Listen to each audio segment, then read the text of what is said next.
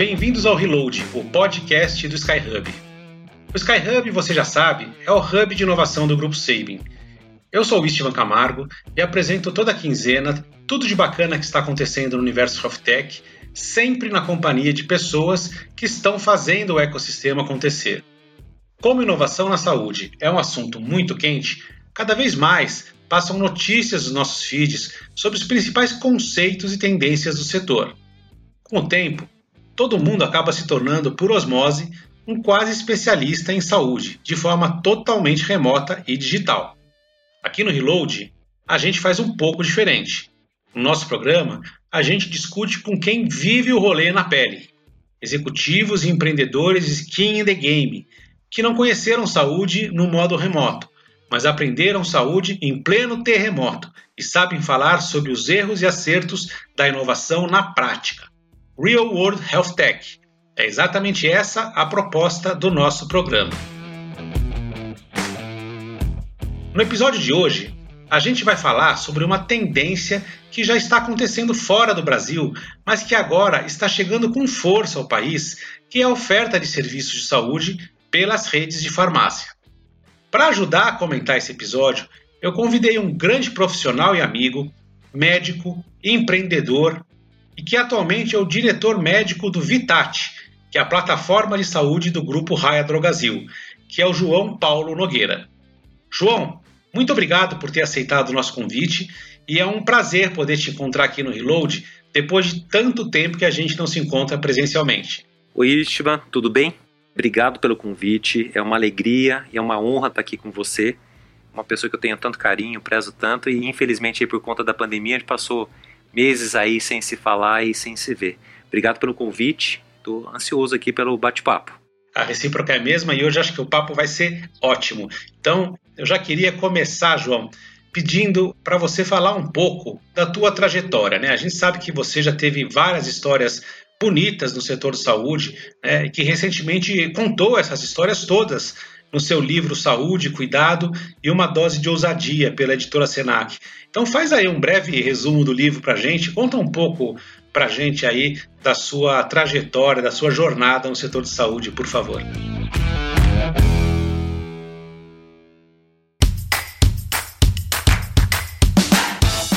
Olha aí, Chivan, de fato tem alguma história para contar aí comecei com a medicina, né, estudando medicina e no penúltimo ano da faculdade tive uma questão bastante trágica aí que foi perder meu pai muito jovem, mas certamente de alguma forma influenciou e me ajudou muito aí a moldar a pessoa que eu sou hoje. Depois, eu sou mineiro, né? Vim para São Paulo para fazer as residências médicas. Acabei tendo a, a, felicidade aí de passar pelas três principais escolas de medicina do, do, país, a Santa Casa na Clínica Médica, depois a geriatria na USP e, e por último um trabalho na Escola Paulista de Medicina. Mas no meio do caminho tive aí também uma, uma outra grande questão que foi minha mãe que teve um, um câncer e ainda estava ali tratando do luto ali da, da, questão do meu pai e veio essa outra questão muito forte aí da, da minha mãe como médico, mas entendendo aí também como, como ser humano, a gente fica sem chão. E aí, mais uma vez, a vida me ajudou a ter resiliência, me ajudou a ter muita fé, e a gente conseguiu passar por isso aí, ela, e hoje ela está firme e forte aí com a gente. Mas essas coisas vão trazendo reflexões, experiências, vivências, entendimento, significado e transformando ou moldando a pessoa que a gente vai virando, né? Então, de um lado fui adquirindo conhecimento técnico na medicina, mas tive uma vivência enquanto familiar de paciente ali muito intensa para entender muito dessas dores. E aí, no final da, da segunda residência, comecei de uma forma bastante informal, tomar um café com os alunos na, na faculdade de medicina e trocar ideias sobre como montar um consultório, como precificar uma consulta, como mapear o mercado, não sabia quase nada do que eu falava com eles, então a gente estudava e aprendia de uma forma muito conjunta. E aí acabou nascendo uma primeira empresa que foi uma empresa que era um, um RH mais direcionado para contratação de equipes médicas para unidades de saúde. Ali, rapidamente eu pude perceber que mesmo saindo das grandes faculdades, o recém-formado, ele tinha ali uma certa insegurança, ou estava chegando no mercado, era o primeiro trabalho para tomada de decisão, para pegar um plantão sozinho, e aí desenvolvi um serviço de apoio à tomada de decisão. Nem tinha aplicativo, a gente fazia tudo no, no celular, tinha os caderninhos que a gente andava lá no bolso do jaleco, e felizmente isso foi caminhando muito bem. É um Clinical Decision Support, João? É, não tinha um nome bonito como esse, mas funcionava bem é, dessa forma, sabe? Tipo, quando ele tinha lá um, um, caso difícil que ele queria discutir com a gente no pronto-socorro, então a gente tinha um, um, grupo de pessoas que poderiam dar esse suporte à distância. Legal. E só o fato de estar tá ali disponível, atender para poder discutir, o médico até já sabia muito bem o que fazer, mas ele queria aquele reforço ali no, começo da carreira para iniciar é, o trabalho no mercado e para ir adquirindo segurança ao longo do tempo. Depois, isso aí foi evoluindo e fui criando aí uma, uma carteira grande de profissionais, e aí esses profissionais foram se especializando ao longo do tempo, e veio a ideia de montar uma plataforma de agendamento online de consultas. Isso em 2011. Essa plataforma a gente acabou levando aí para outros países, tá? Na Europa, na verdade, a gente foi até levado, fiz uma sociedade com o português na ocasião. De lá a gente levou também para a Espanha e, e para a Romênia.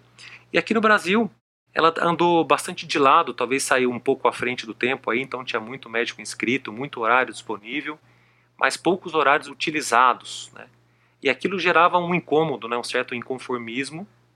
E a partir disso veio a ideia de tentar aproveitar essas horas que poderiam ser utilizadas, mas não estavam sendo, somando ali o fato do médico, do profissional da saúde já ter isso aí na vocação de ajudar pessoas que precisam e muitas vezes não podem pagar foi o estopim aí para criar o, o, Instituto Horas da Vida, que aí felizmente foi um, um case de sucesso, construído a, a, muitas mãos e hoje tem aí todo um respeito, metodologia e caminhos próprios.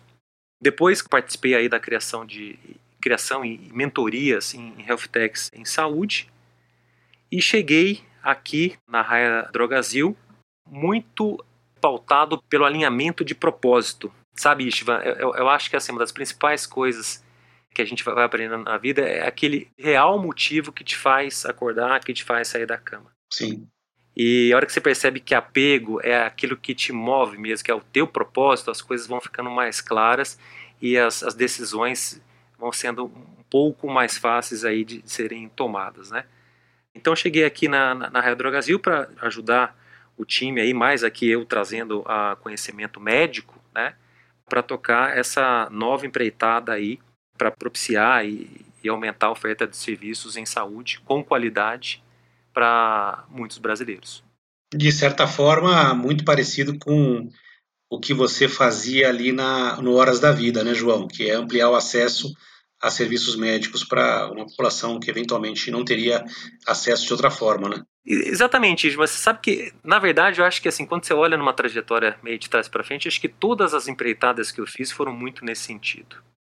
Lá atrás, acho que do lado do médico, quando você capacitava melhor o médico, quando você conseguia empregar o um médico, cada médico que estava ali bem informado, bem orientado, ele conseguia impactar muitas pessoas no seu atendimento, seja público ou privado.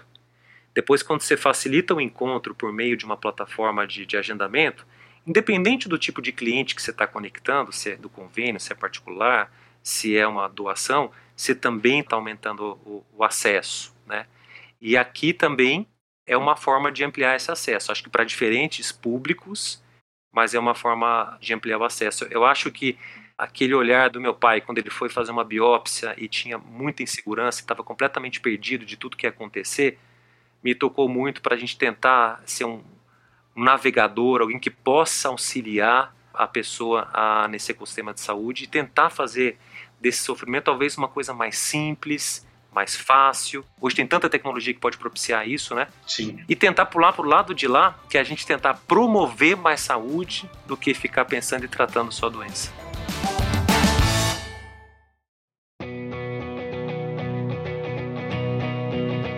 Muito bom, João. Agora, de que forma que a Habitat faz isso? Porque a gente está falando de uma plataforma que nasce dentro de uma grande rede de farmácia, que é a Raia Drogazil. Eu estou querendo imaginar aqui que tipo de serviços que uma plataforma como essa oferece e pode oferecer, né? Porque eu acho que também deve ter aí questões regulamentares, eu não sei O que, que exatamente a Vitat está fazendo hoje? Olha, eu até vou dar um passinho atrás. Acho que enquanto corporação, assim, tem três pilares importantes para comentar. O primeiro deles é, é, o que a gente chama de nova farmácia, né? E a nova farmácia é um contexto aí da farmácia mais contextualizada com a inovação, com o ambiente online. Então, essa farmácia você pode fazer um agendamento online de serviços, você tem uma estrutura multicanal, tanto para compra ou para serviços. Para compra, então, você tem o compra e retire, tem a entrega ou algum tipo de atendimento domiciliar já funcionando. Tem um segundo pilar que é o marketplace de produtos, né? E isso tende a, a, se expandir aí cada vez mais. Hoje você consegue trazer não só produtos que a própria corporação tem, mas que outros vendedores podem se somar a esse ecossistema de venda. Obviamente com uma curadoria bastante grande quando a gente está pensando em saúde. E por fim, o terceiro pilar, que é a plataforma de saúde, que é a Vitat, que chega para expandir a oferta de serviço de saúde. Então a Vitat, ela é uma plataforma com uma atuação física e digital, que ela oferece aí produtos e serviços em saúde para cuidar da saúde em todos os momentos da vida das pessoas. Ela acaba funcionando aí como um grande conector que por meio de programas, o programa é aquilo que tem um conteúdo e um objetivo bem definido para esse cliente, para esse paciente poder se direcionar.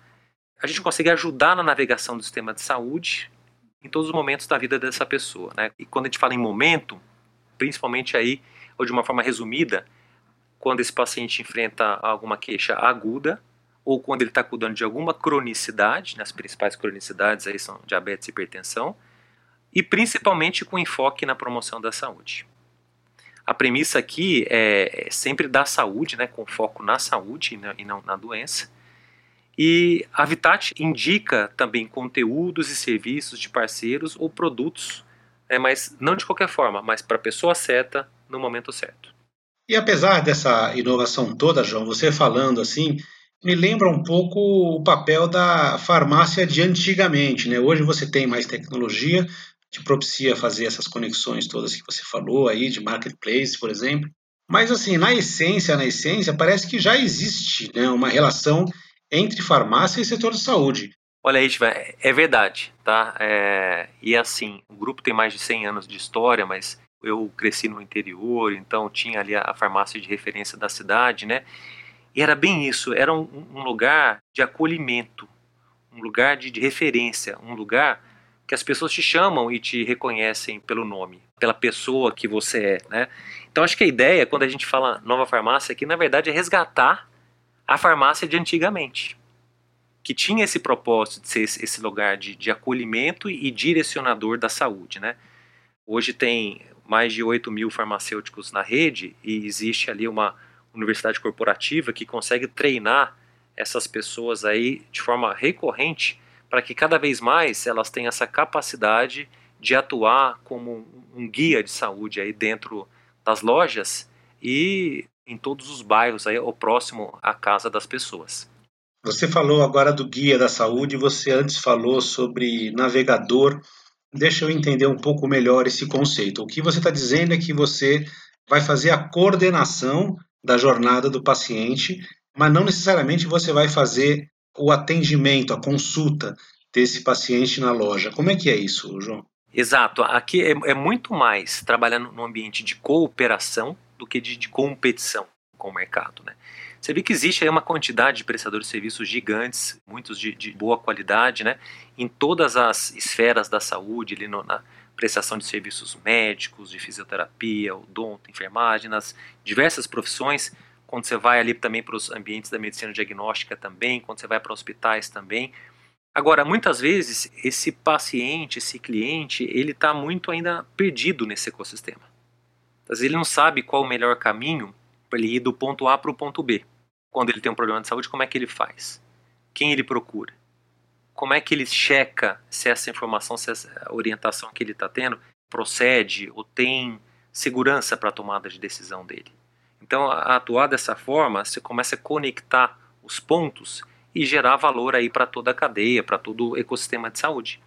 Entendi. Você vai ser aquele porto seguro na jornada do paciente, porque de alguma forma ele não volta no consultório médico, no hospital, mas ele está sempre passando na frente da farmácia. E você tem um papel crucial dentro dessa jornada. Fora isso, você ainda vai ter um relacionamento remoto com esse paciente, né? Exatamente, né? Hoje passam por dia aí nas lojas mais de 800 mil pessoas. E quando você olha o ecossistema de saúde, né, a pessoa vai no consultório médico algumas vezes no ano, laboratório algumas outras, mas na farmácia a recorrência pode chegar a ser semanalmente. E quanto mais a recorrência, mais a, a, o poder aí da criação do vínculo, né, de você entender e conhecer mais essa pessoa como um todo. Não só como um, como um cliente ali, mas como uma pessoa que tem necessidades, que tem desejos, que tem anseios e que tem um cuidado de saúde para poder seguir. E enquanto plataforma, a, a ideia é sempre orientar o próximo passo. Isso, então, de forma física, pode acontecer por meio das mais de 2.400 lojas que estão espalhadas aí por todo o país, mas, como você falou muito bem, incluindo também o ambiente digital. Né? A Vitat já tem um, um, aplicativo onde é possível fazer essa navegação e ter ali a, a oferta dos programas, que são conteúdos, dos serviços e dos produtos também. E aí, quando você falou de competição, que eu gostei dessa palavra, eu estou entendendo que isso que você faz pode gerar valor, inclusive, para players de saúde que não têm presença física hoje. Você pode, inclusive, ter um modelo de negócio junto a empresas de saúde. Faz sentido isso?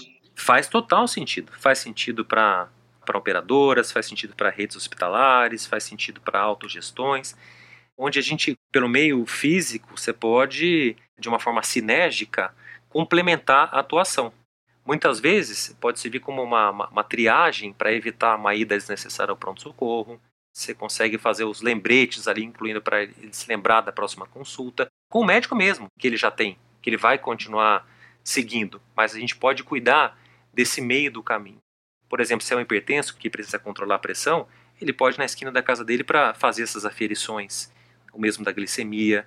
No Covid a gente viu muito aí, às vezes, com, com oximetria, se bem que os, os oxímetros iam para casa, mas é, é, um outro tipo de serviço que, que poderia ser feito.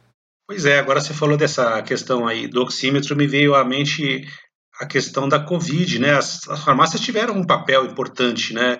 Essa questão da testagem em massa, João. Como foi essa experiência? Imagino que ela tenha sido emblemática até para você validar algumas hipóteses, né? Sim, sim. Eu acho que ajudou principalmente, a mudança da percepção do cliente em relação ao papel da farmácia nos dias de hoje. Né? Que ela não é, deixou de ser só um local ali para vender as, os medicamentos, né? higiene pessoal, esse tipo de produto, mas um lugar para poder cuidar das pessoas. Né? Foram realizados mais de 3 milhões de testes, então, sem dúvida, foi uh, uma das redes aí que contribuiu bastante para o diagnóstico e para a orientação e para o cuidado dessas pessoas. A gente conseguiu desenvolver um, um trabalho de excelência, a gente buscou no mercado consultorias para elevar o padrão de qualidade da oferta com, com viés em saúde. A Universidade Corporativa ajudou bastante no treinamento recorrente desses farmacêuticos que realizavam os exames, com a colocação de EPIs. E a gente monitorou bem de perto, Istvan, a contaminação dessas pessoas que estavam ali na linha de frente. E felizmente isso foi muito bem controlado, não saiu da média das referências que a gente encontrava aí nos locais de, de referência. E com a chegada da Vitat, os programas de conteúdo ajudaram bastante. Né? Você tem ali, se o paciente testa positivo, tem um programa que ele pode entrar, que é até gratuito, e ele pode, ele recebe ali diariamente uma dica de como ele tem que se cuidar, como ele faz isolamento, como ele tem atenção à hidratação, se ele piorar, o que ele precisa fazer.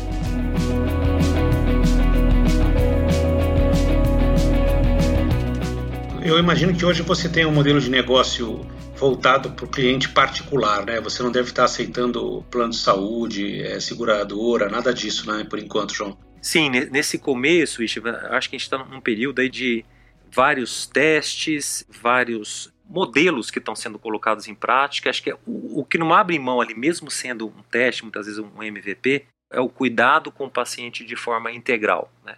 E uma vez que você tem ali é, a recorrência, a construção do vínculo, e um paciente bem cuidado, bem satisfeito, acho que a, geração de valor ela acontece naturalmente. E aí acho que a gente vai estar tá atento para ver quais vão ser os, melhores modelos para seguir em frente. Sim, sim, acho que vai ter espaço para pensar em modelos de negócio. Agora, Do ponto de vista de regulamentação, João, eu tenho acompanhado à distância algumas questões em relação a, a testes, né, diagnóstico, em relação a, a telemedicina, o que pode o que não pode ser feito dentro de uma farmácia. Quais são os gargalos, vamos dizer assim, que você está enxergando e, e, o que, que você imagina aí desse aspecto daqui para frente? O que, que pode mudar? Olha, tem vários desafios, né? Acho que assim, primeiro tem essa questão de começar a trabalhar a evolução da mudança e percepção do cliente, que pode usar a farmácia do bairro como um ponto de entrada no ecossistema de saúde, né, para algum tipo de demanda ou necessidade.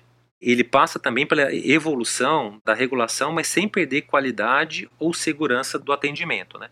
Hoje existem algumas regras, algumas orientações e o grupo segue estritamente a risca o que pode e o que não pode ser feito. Né? Mas eu acho que tem sempre um espaço para a discussão, para o diálogo enquanto sociedade como um todo, para a gente avançar, de novo, sem perder qualidade e segurança no atendimento do paciente, mas para a gente evoluir usando a tecnologia que está tá disponível. Então, hoje a, a telemedicina ela está no, no, aplicativo da Vitat, que nesse momento está permitido aí no contexto da pandemia, e existe também a oferta de testes rápidos que são regulamentados e são possíveis de serem realizados dentro das farmácias. Né? O Covid, acho que foi um dos principais, mas tem outros que podem ser utilizados também. Tá certo. E falando aí do paciente, né, que é a peça central, né, nessa sua, enfim, em todas as questões de saúde, né? Você já conseguiu identificar uma persona ou algumas personas, João, que usam esse serviço em farmácia? Olha, a já tem algumas pessoas já, já identificadas, né? Tem aqueles que adotam primeiro aí as inovações, né? Mas como os testes estão sendo feitos em lojas de perfis diferentes, locais diferentes, e também no ambiente digital, né, alguns tipos de pessoas já estão sendo bem identificados. Né? Acho que a outra questão que ajuda é a gente entender o momento de vida que ele está, se ele precisa ali de uma ajuda para uma queixa aguda, que pode ser mais corriqueira, mais uma, uma orientação, para tratar a cronicidade, principalmente a questão de adesão medicamentosa, né, que a gente sabe aí que os indivíduos, mesmo sabendo que são diabéticos e hipertensos, poucos são bem controlados. Então, eu acho que é uma outra frente que, que é possível contribuir bastante. E muitas vezes a contribuição não precisa ser uma coisa sofisticada, com um exame, com uma consulta do especialista, que isso ele até já tem.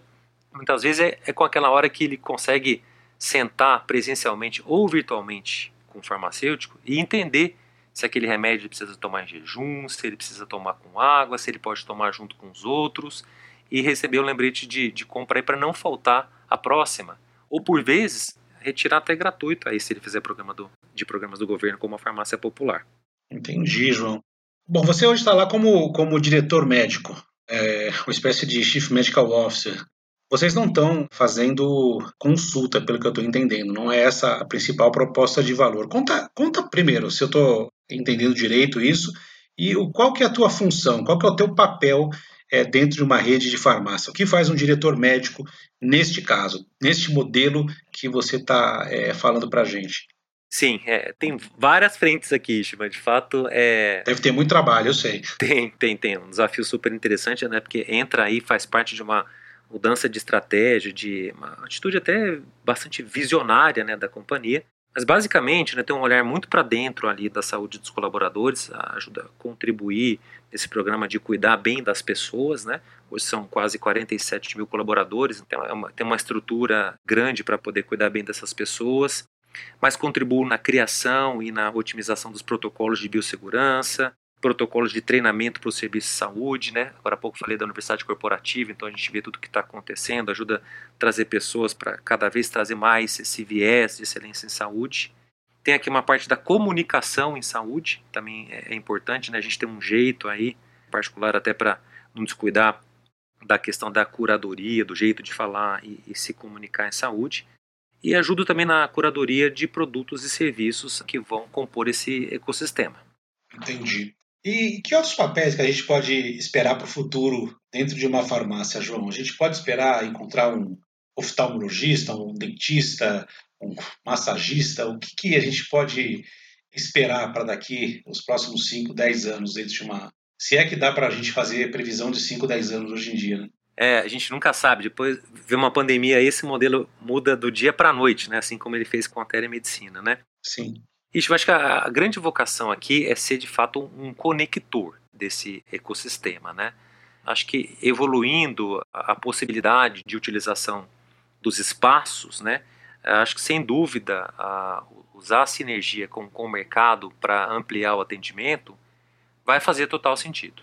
Acho que esse modelo pode ser muito híbrido. Acho que algumas coisas vão poder acontecer presencialmente, né? Outras digitalmente, como acontece hoje aí no contexto da telemedicina. Acho que parcerias com o mercado da medicina diagnóstica seriam muito bem-vindas, né? Porque hoje você teria a, a, conveniência de estar mais perto ali do, do bairro, né? E, e, esse cliente de repente poderia escolher a, o parceiro que ele gostaria de fazer e, e tudo isso ser facilitado, né? Quando você pensa no, no como, parece cada vez mais fácil e mais rápido, né? Mas aí tem uma camada, como você falou bem, de legislação que precisa evoluir muito, né? Eu acho que quando o mercado todo entender que todo mundo precisa estar do mesmo lado, porque a gente quer é, ajudar e melhorar e cuidar melhor das pessoas, a, a sinergia vai ficar muito mais clara e, e vai ser percebida por todo mundo. E quanto mais a gente ajuda, mais geração de valor tem e mais espaço para que todo mundo participe e cresça de forma conjunta. Sem dúvida. Vocês ainda estão numa fase de descoberta, né? E acho que tem muita coisa que ainda é, vocês vão aprender, descobrir e que talvez não esteja claro nem para vocês ainda nesse momento. Mas a gente já está começando a se aproximar da reta final aqui, João. O papo está ótimo, mas eu não queria encerrar sem falar com você sobre o papel do corporate venture nessa história sua, né? Porque a gente tem acompanhado algumas ações aí de M&A, né, da Raia Drogasil, comprando algumas startups, health techs, né? Enfim, o que, que vocês já fizeram até aqui e o que, que, obviamente, você pode falar sobre o que vocês estão imaginando aí para o futuro nessa frente. Legal. Ishvan, sempre é um prazer aqui. Olha, e adoraria. Se deixar, a gente pode ficar falando por horas aqui. Acho que assunto não, não falta. Bom, mas nesse sentido, acho que, que a, a inovação, otimização e, e sinergias, né, elas são bastante aceleradas aí por meio de parcerias. Né? Parcerias, mas também investimentos e, e, e aquisições. Né? E nesse sentido, a RD criou aí um veículo, RD Ventures, e, e já consolidou aí algumas aquisições, né? algumas que são públicas, né? como o caso da TechFit, que era lá o, ex, é, o antigo Minha Vida, a Healthbit e, e a Cuco. E, e, tem outras aí no radar, mas pensando sempre nessa composição do, do, do ecossistema de criar essa estrutura onde o cliente está bem no centro e a gente consegue facilitar as conexões, a navegação e, e ampliar a facilidade de ofertas para cuidar bem das pessoas. Tá certo, João. Bom, disrupção é a maioria das vezes não é de tecnologia, é de modelo de negócio. Então, a gente pode dizer que você está aí no, no olho do furacão da disrupção na saúde. Então, queria te agradecer né, por estar tá compartilhando com a gente aí.